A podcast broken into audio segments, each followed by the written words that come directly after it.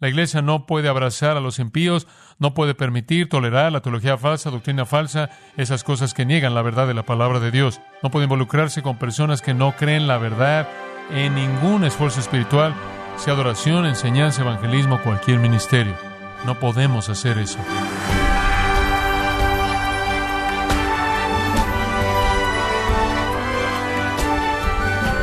Le damos la bienvenida a esta edición de su programa Gracias a vosotros con el pastor John MacArthur. Es posible que usted tenga amigos íntimos de toda la vida que no sean creyentes. Sin embargo, usted puede conocer un creyente el día de hoy y en pocos minutos descubrir que tiene cosas en común y un vínculo más profundo que con su amigo incrédulo porque hay una distinción entre creyentes y aquellos que son ajenos al Evangelio. Bueno, ¿cómo espera Dios que se involucre en la vida de los demás, especialmente con los incrédulos? Hoy el pastor John MacArthur, en la voz del pastor Luis Contreras, nos enseñará los límites que Dios quiere que tengamos con aquellos que rechazan el Evangelio en la serie La zona peligrosa de relaciones en gracia a vosotros. Hemos llegado a 2 Corintios capítulo 6, un párrafo que comienza en el versículo 14 y llega hasta el primer versículo del capítulo 7, y tiene que ver con separarnos de los incrédulos. Es un pasaje muy directo y útil de la Escritura, algo bien conocido para cristianos, sin embargo, no muy bien aplicado en la vida de la Iglesia. Pero conforme abordamos este texto en particular es iniciado por las palabras de apertura en el versículo 14. No os unáis en yugo desigual con los incrédulos. Eso prepara el contexto entero para lo que está por venir. Y lo que está por venir es una serie de cinco razones por las que ese principio, de hecho, debe ser seguido. Es un mandato y hay cinco motivos para obedecerlo. Permítame comenzar en una introducción simplemente para presentarle el tono un poco, sin cubrir las cosas que ya hemos visto en el pasado, simplemente al decir que la fe en Cristo lleva a la transformación total del ser entero de una persona. La Biblia llama a los cristianos nuevas criaturas, dice, las cosas viejas pasaron, y aquí todas han sido hechas nuevas.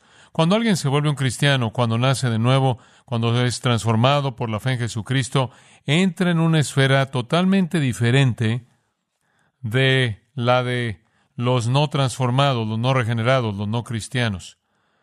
Tenemos como cristianos pensamientos diferentes, valores diferentes, estándares diferentes, creencias diferentes, sentimientos diferentes, principios diferentes, motivos diferentes, metas diferentes, actitudes diferentes, esperanzas diferentes. Vemos la vida desde una perspectiva totalmente diferente de la que la ve la gente incrédula. Y esa diferencia es radical. Es tan radical que la comunión, la asociación, la armonía, la participación con los incrédulos se ve en el mejor de los casos algo superficial. Podemos compartir externamente y en cierta manera algo superficial en las cosas en común, podemos disfrutar un país en común, una comunidad en común, podemos tener una familia en común, podemos trabajar en un trabajo en común, podemos tener pasatiempos en común, podemos estar de acuerdo en gustos naturales y cosas que no nos gusten, pero cuando usted llega al interior, en la profundidad, la diferencia es tan radical. De hecho, no es solo una diferencia, es una oposición total.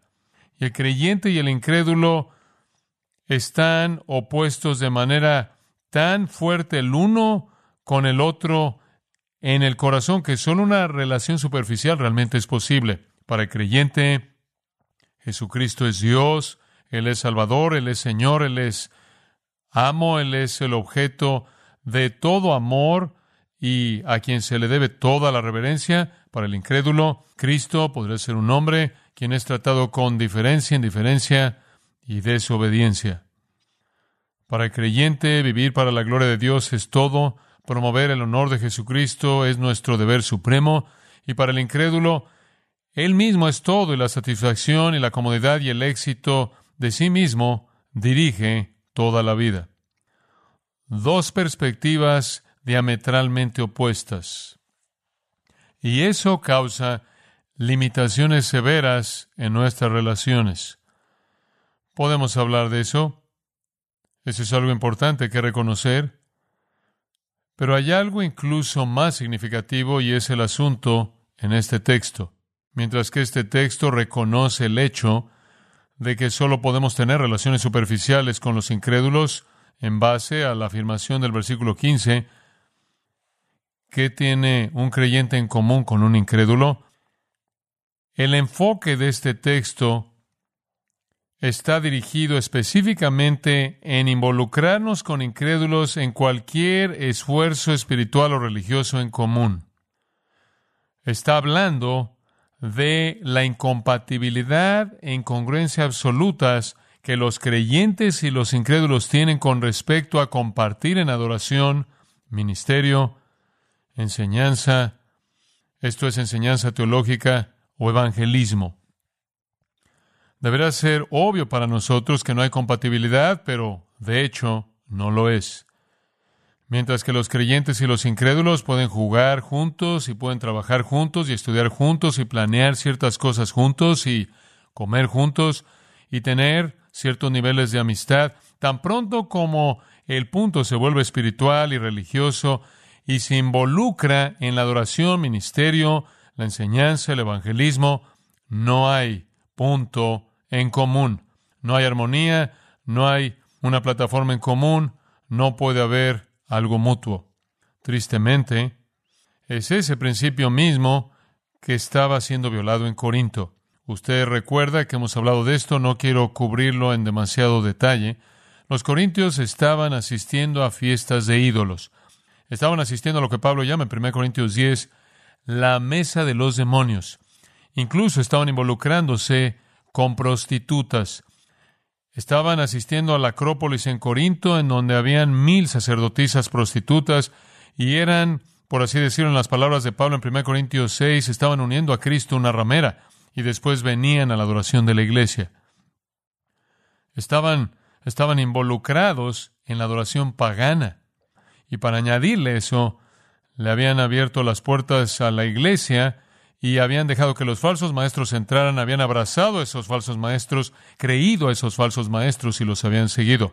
Entonces, habían violado este principio en esos frentes. Primero, habían ido a la adoración pagana y en segundo lugar, habían permitido que la adoración pagana viniera a ellos. Eso es exactamente a lo que se está dirigiendo Pablo aquí. Cuando Pablo dice, no sonáis en yugo desigual con los incrédulos, él está hablando de participar con incrédulos en adoración pagana o dejar que los incrédulos participen con usted en la adoración verdadera. Y esto parece tan obvio y tan directo que usted pensaría que no podríamos pasarlo por alto, no podríamos malentenderlo. Pero la iglesia no lo ha entendido por mucho tiempo. La iglesia ha abierto sus puertas a lo largo de su historia a falsos maestros y los ha dejado entrar y hacer su trabajo que come como gangrena, como Pablo lo expresa, lo cual contamina y destruye la mente y hace naufragio de la fe de la gente. La iglesia ha abierto sus puertas a ese tipo de enseñanza falsa y todavía lo está haciendo, incluso en la actualidad. De hecho, la iglesia en la actualidad está tratando con mucho esfuerzo por abrazar a la cultura y redefinirse a sí misma a un nivel cultural para que los incrédulos se sientan cómodos ahí. Una estrategia inconcebible a la luz de este principio. A lo largo de los años, los evangelistas han pensado que podían ser más exitosos cuando iban a una ciudad si se unían a católicos romanos, si se unían con los liberales teológicos de esa ciudad y juntos se involucraban en un esfuerzo evangelístico cooperativo, supuestamente para evangelizar a la ciudad. Han habido cristianos que han asistido, han ido a facultades teológicas y varias instituciones y han estado al lado de incrédulos, al lado de hombres que niegan la inerrancia y la autoridad de la Escritura y algunas veces la deidad de Jesucristo y niegan las doctrinas de la salvación por gracia mediante la fe únicamente y toda enseñanza asociada a eso, y han estado al lado de la misma institución con esos hombres, esforzándose por cumplir con un esfuerzo espiritual, mientras que estaban unidos aquellos que promueven doctrina demoníaca. Ese son el tipo de asuntos que están en juego en este texto. Evangelismo cooperativo, esfuerzos educativos cooperativos en escuelas, entre comillas, teológicas cristianas y seminarios, ambientes uniéndose a iglesias que están pastoreadas y guiadas por liberales que niegan las verdades mismas que uno afirma. La gente me pregunta esto todo el tiempo. Estoy en una iglesia liberal, ¿qué debo hacer? Respuesta, vayas inmediatamente. La gente a veces me dice, he venido a conocer a Cristo, estoy en la iglesia católica, ¿qué debo hacer? Vayas inmediatamente. La indicación de este texto no podría ser más clara. No os unáis en yugo desigual con los incrédulos. Y de nuevo el contexto es un contexto de esfuerzo espiritual, actividad espiritual, adoración, enseñanza, evangelismo y ministerio. Esto prevalece mucho el día de hoy. Conforme los evangélicos abren más y más y más sus brazos y quieren abrazar a la cultura y hacer que se sienta cómoda, quiere volver a abrazar al sistema romano y quiere que se sienta cómodo, quiere abrazar el liberalismo, quiere abrazar los falsos maestros que están por todos lados. Y nosotros que tratamos de cuestionar eso somos vistos como enemigos de la unidad de la Iglesia. Es la corrupción del cristianismo mediante la concesión y la desobediencia de este principio. Y entonces es importante que entendamos este principio y que oigamos lo que el Espíritu de Dios tiene que decir en él. Regresemos al versículo 14 y simplemente recordemos el mandato que está en el corazón de este texto. No os unáis en yugo desigual con los incrédulos. Y recuerde usted que él traza esa imagen del yugo desigual de Deuteronomio, en donde la prescripción de Dios a los hijos de Israel fue no unan a un buey y a un asno al mismo yugo, de lo contrario no van a poder tener un surco derecho. Esas dos bestias tienen naturalezas diferentes. El esfuerzo espiritual en común es el punto aquí, y usted no puede unir a un creyente, a un incrédulo y alcanzar un fin piadoso. Y lo único que va a hacer es desviarse de los propósitos verdaderos de Dios, inevitablemente corromper a los creyentes que están involucrados en una alianza impía como esa. No os unáis en yugo desigual con los incrédulos. Ahora, hay cinco motivos de esto. Hay cinco razones para esto. Y las he compartido con usted, por lo menos al principio. Regresemos y repasemos las primeras dos. En primer lugar, dicha asociación es irracional. Es irracional. Y ese es el punto de Pablo. Conforme él hace algunas preguntas retóricas que realmente son axiomáticas y todas implican respuestas negativas. Versículo 14. Porque qué compañerismo tiene la justicia con la injusticia, y qué comunión la luz con las tinieblas, y qué concordia Cristo con Belial o Satanás, o qué parte el creyente con el incrédulo. Todas esas preguntas retóricas tienen la intención de mostrar lo irracional que es unir a creyentes incrédulos en cualquier esfuerzo espiritual. La respuesta a esas es autoevidente. Esa es la razón por la que las llamamos axiomas. Un axioma es una verdad autoevidente. Es obvio que la justicia y la injusticia no pueden ser compañeras. La luz y las tinieblas no pueden tener comunión. Cristo y Satanás no pueden trabajar juntos y los creyentes y los incrédulos no comparten nada en común espiritualmente. Es absolutamente irracional hacer eso. En otras palabras, el sentido común le diría usted que es contraproducente. ¿Cómo pueden caminar dos juntos a menos de que estén de acuerdo? dijo el profeta Amós. En segundo lugar, y todavía estamos repasando, no solo es irracional estar unido con incrédulos en cualquier esfuerzo espiritual, es sacrilegio. Es sacrilegio. Esto es de mucho mayor peso como un argumento un motivo que el primero. Observa el versículo 16. ¿Y qué acuerdo hay entre el templo de Dios y los ídolos? Respuesta, ninguno. Porque vosotros sois el templo del Dios viviente. Como Dios dijo, habitaré y andaré entre ellos y seré su Dios y ellos serán mi pueblo. Ahora recuerde que le dije que toda la religión falsa es adoración de demonios. Un ídolo no es nada. Pero un demonio está detrás de ese nada, representando esa deidad de tal manera que la adoración de los ídolos, la adoración de cualquier religión falsa no es nada más que la adoración de demonios, las doctrinas demoníacas propagadas por espíritus engañadores mediante mentirosos hipócritas, dice el apóstol Pablo a Timoteo, y todo es parte de la falsificación satánica viniendo de uno que se disfraza como ángel de luz, que quiere condenar a la gente mediante la religión. Todos los sistemas religiosos son demoníacos. Y Pablo le dice a los Corintios en 1 Corintios 10, no pueden comer en la mesa del Señor y en la mesa de los demonios. No pueden estar yendo de acá para allá. Es blasfemo y la razón es, vosotros sois el templo del Dios viviente. Y me encanta la frase el Dios viviente. A Pablo le gusta usar eso cuando él está hablando de ídolos, porque él la presenta como contraste en referencia a los ídolos muertos. Ustedes son el templo del Dios viviente. No pueden meter ídolos a su templo. Recuerde lo que pasó, vimos eso la última vez en Ezequiel. Ezequiel vio los ídolos en el templo de Dios y Dios se fue eh, y Cabod estaba escrito en el templo. Ni puede usted tomar el templo de Dios y meterlo en un templo de ídolos. Vimos eso en 1 de Samuel, ¿no es cierto? Capítulo 4, cuando tomaron el arca del pacto, los filisteos, y la colocaron en el templo de Dagón, el dios pez, y Dios derribó a Dagón y le cortó su cabeza y le cortó sus manos y trajo una plaga de ratones que trajo una muerte negra sobre la población y aquellos que no murieron fueron azotados por tumores. No puede tomar el templo de Dios y colocarlo en un templo de ídolos y no puede tomar un ídolo y meterlo al templo de Dios. No podemos coexistir. Los griegos y los romanos, claro, tenían sus panteones. Eso significa todos dioses. Tenían grandes templos y todos los dioses eran incluidos ahí juntos. No tenemos a nadie más que al Dios vivo y verdadero. Y meter a un ídolo al templo de Dios es profanar y blasfemar su nombre. Y tomar el templo de Dios y colocarlo en un templo de ídolos es hacer lo mismo. Y aquí estaban los corintios, quienes eran el templo de Dios, entrando a un templo de ídolos y comiendo, involucrados en un festival y algunas veces en las cosas inicuas que pasaban. Aquí estaban los corintios tomando, tomando a falsos maestros que realmente son satánicos y los estaban metiendo a la iglesia, el cual es el templo colectivo de Dios, y dejándolos tener un lugar y enseñar, influenciar, y dicha actividad blasfema es sacrilegio. Somos el templo del Dios viviente. No podemos tener nada que ver con los ídolos, idolatría. Entonces el mandato es apoyado en primer lugar por lo racional del mismo y la reverencia del mismo. Unirse con incrédulos en cualquier esfuerzo espiritual es irracional y sacrilegio. Eso es exactamente lo que los corintios estaban haciendo. Eso es exactamente lo que se prohíbe aquí. Es irracional y es sacrilegio. Cuando usted vino a Cristo, usted se volvió el templo del Dios viviente. No puede tomar el templo del Dios viviente y colocarlo en un templo a ídolos, en un ambiente de demonios, sin profanar el nombre mismo de Dios.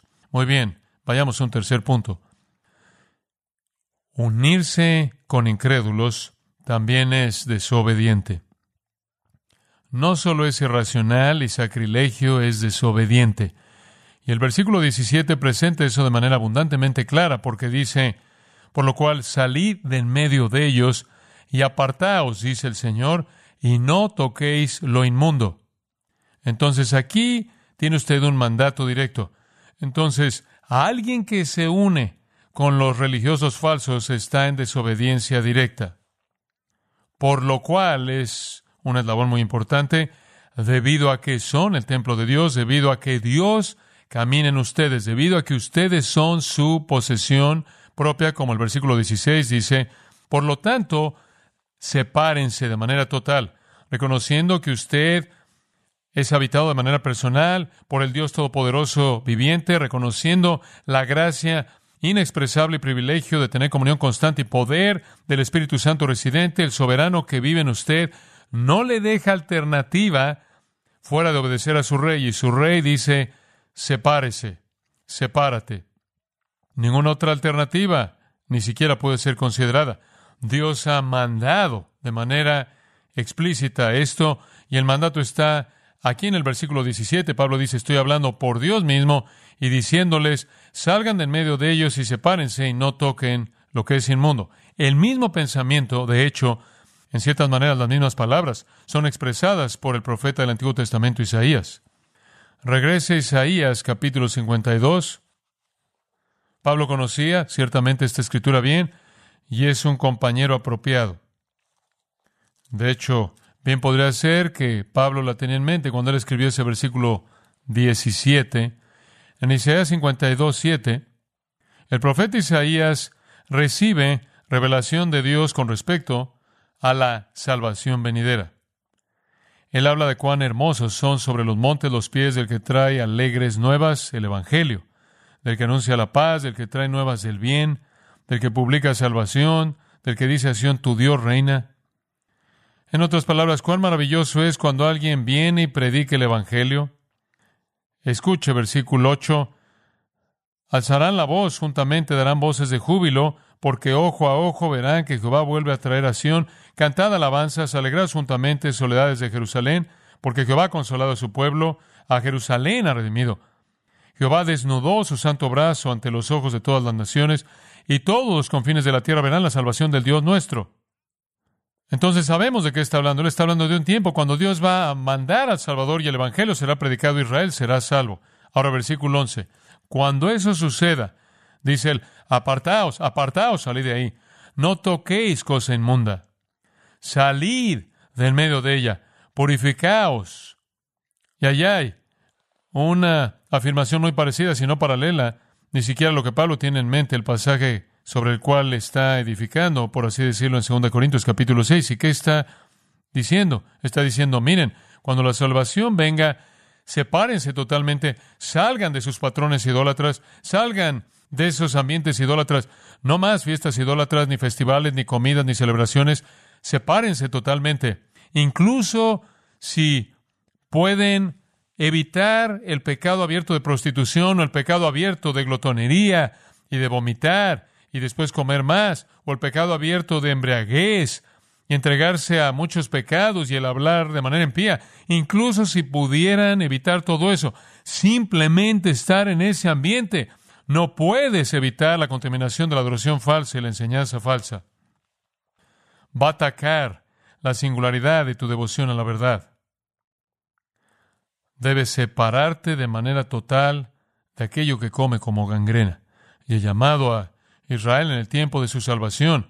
Cuando sucede a lo largo de la historia y ciertamente al final, cuando el Mesías viene y la nación es salva, se vuelve un llamado a los corintios y a todos los que creen. Desde el momento de la salvación en adelante usted se separa totalmente, particularmente, de la religión falsa. No significa que no alcanzamos a los incrédulos, se nos manda ir por todo el mundo y predicar el Evangelio a toda criatura, volvernos todas las cosas a todos los hombres para que de alguna manera salvemos algunos de ellos estamos aquí en este planeta para que podamos alcanzar a los perdidos, llamarlos y traerlos a Cristo. No significa que debemos divorciarnos de un cónyuge inconverso. No significa eso en absoluto. No significa que aislamos y cortamos toda conexión y relación con los incrédulos. Lo que significa es que nos separamos con cualquier forma de religión falsa. Eso es lo que significa. No participamos en eso y no permitimos que eso venga a nuestro lado como si lo estuviéramos aceptando. Dice usted, ¿quieres decir que los incrédulos no deberían venir a la iglesia? No, no quiero decir eso. Ora a Dios porque vengan y cuando vengan que sean salvos. Lo que quiero decir es que la iglesia no debe diseñarse para hacer que los paganos se sientan cómodos. Ese no es su propósito. Se les debe hacer que rindan cuentas de manera estricta por sus pecados cuando entran al lugar de adoración y deben sentirse incómodos y desconcertados. Efesios capítulo 5 reitera básicamente el mismo principio. Obviamente aquellos que estaban en Éfeso, que estaban viniendo a Cristo, saliendo del mismo tipo de trasfondos paganos y necesitaban separarse de manera total de eso. Y en el versículo 6 de Efesios 5, Pablo habla de gente que engaña con palabras vacías, gente que no es nada más que hijos de desobediencia sobre quienes la ira de Dios va a venir. Y él le dice a los Efesios en el versículo 7, no os volváis partícipes con ellos. No participen con aquellos que están involucrados en esas religiones falsas. Antes erais tinieblas, pero ahora sois luz en el Señor. Andad como hijos de luz. Y versículo 10, tratando de aprender lo que es agradable al Señor. No participad en las obras infructuosas de las tinieblas, sino que más bien expónganlas, porque vergonzoso es aún hablar de lo que hacen en secreto. Las cosas en las que estaban involucrados en las religiones de misterio, las religiones secretas, que eran una abominación absoluta para Dios. Él le dice a los efesios, no tengan nada que ver con ellas, son luz, sepárense de manera total de las tinieblas, hagan lo que es agradable al Señor, nunca participen en ninguna de sus obras infructuosas y escuche, más vale que usted vaya a un bar y pase la noche ahí, que vaya a una institución religiosa proclamando el error y pase una tarde ahí, porque su mente pura y su entendimiento de la verdad está en juego en ese ambiente. La gente envía a sus jóvenes a universidades que dicen ser cristianos y no hacen nada más que atacar las doctrinas sanas de la palabra de Dios y se preguntan por qué regresan como un producto que está confundido. En Apocalipsis capítulo 18 el ángel sale del cielo y dice Babilonia, Babilonia caída, Babilonia caída y habla de el hedor de Babilonia, el sistema mundial anticristiano del anticristo satánico final y después el ángel dice Dios va a destruir este lugar, Dios va a derribarlo y después en el versículo 4 de Apocalipsis 18 dice salid de ella, sálganse de ahí, sepárense de ese sistema impío. Somos un pueblo santo, somos un pueblo santificado, eso significa apartado, estamos separados. Vivimos en una cultura profana y contaminada, entendemos eso, somos luces en un mundo oscuro, pero no nos involucramos en actividad religiosa mutua de ningún tipo con aquellos que no se aferran a la fe sana de las escrituras. Esto es mandado.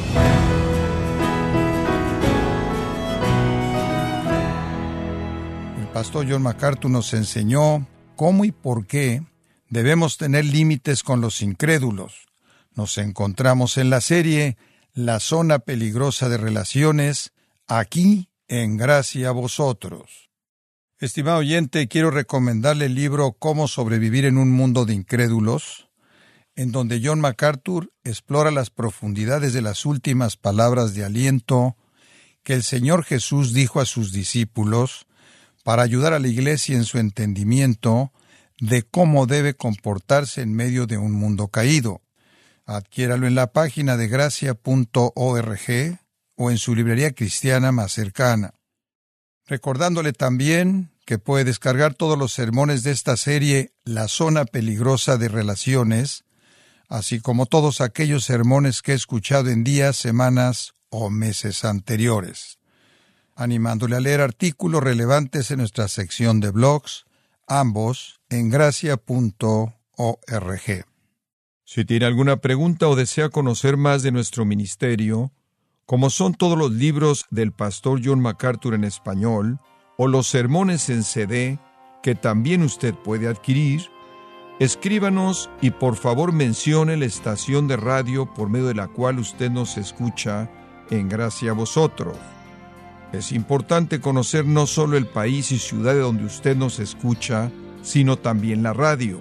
Para quienes contactan nuestro ministerio por primera vez, pueden solicitar una copia del mensaje de promoción sin costo alguno, un mensaje por oyente únicamente.